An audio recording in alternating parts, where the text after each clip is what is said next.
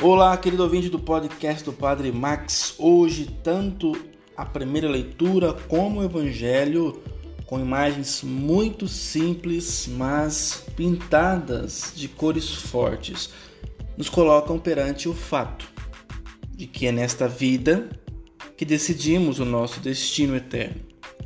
A vida ou a morte, sem outras possibilidades. Aquele que nesta vida põe a sua confiança nos meios humanos e nas coisas materiais, e, sobretudo, aquele que se afasta do Senhor e organiza a própria existência independentemente de Deus, é um maldito. O apego a uma felicidade egoísta leva à cegueira que não permite ver para além do imediato, do material. Não permite ver a Deus, nem a caducidade da nossa atual condição, como não permite ver as necessidades dos pobres que jazem às nossas portas.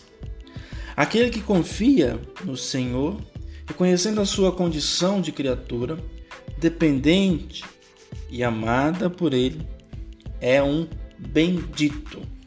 Leva no coração uma semente de eternidade que florescerá em felicidade e paz eterna. Por outro lado, a verdadeira confiança em Deus é sempre acompanhada pela solidariedade com os pobres, com pobres que o são materialmente com os que o são espiritualmente, mas também com os doentes, com vítimas, com pessoas que sofrem a opressão, seja lá qual for a espécie. Tanto Jeremias como Jesus nos ensinam tudo isso, não de modo abstrato, mas com imagens expressivas, como a da árvore plantada no deserto ou junto de um rio ou como o pobre Lázaro.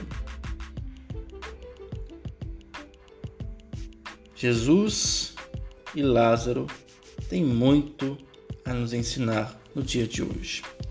Louvado seja nosso Senhor Jesus Cristo, para sempre seja louvado.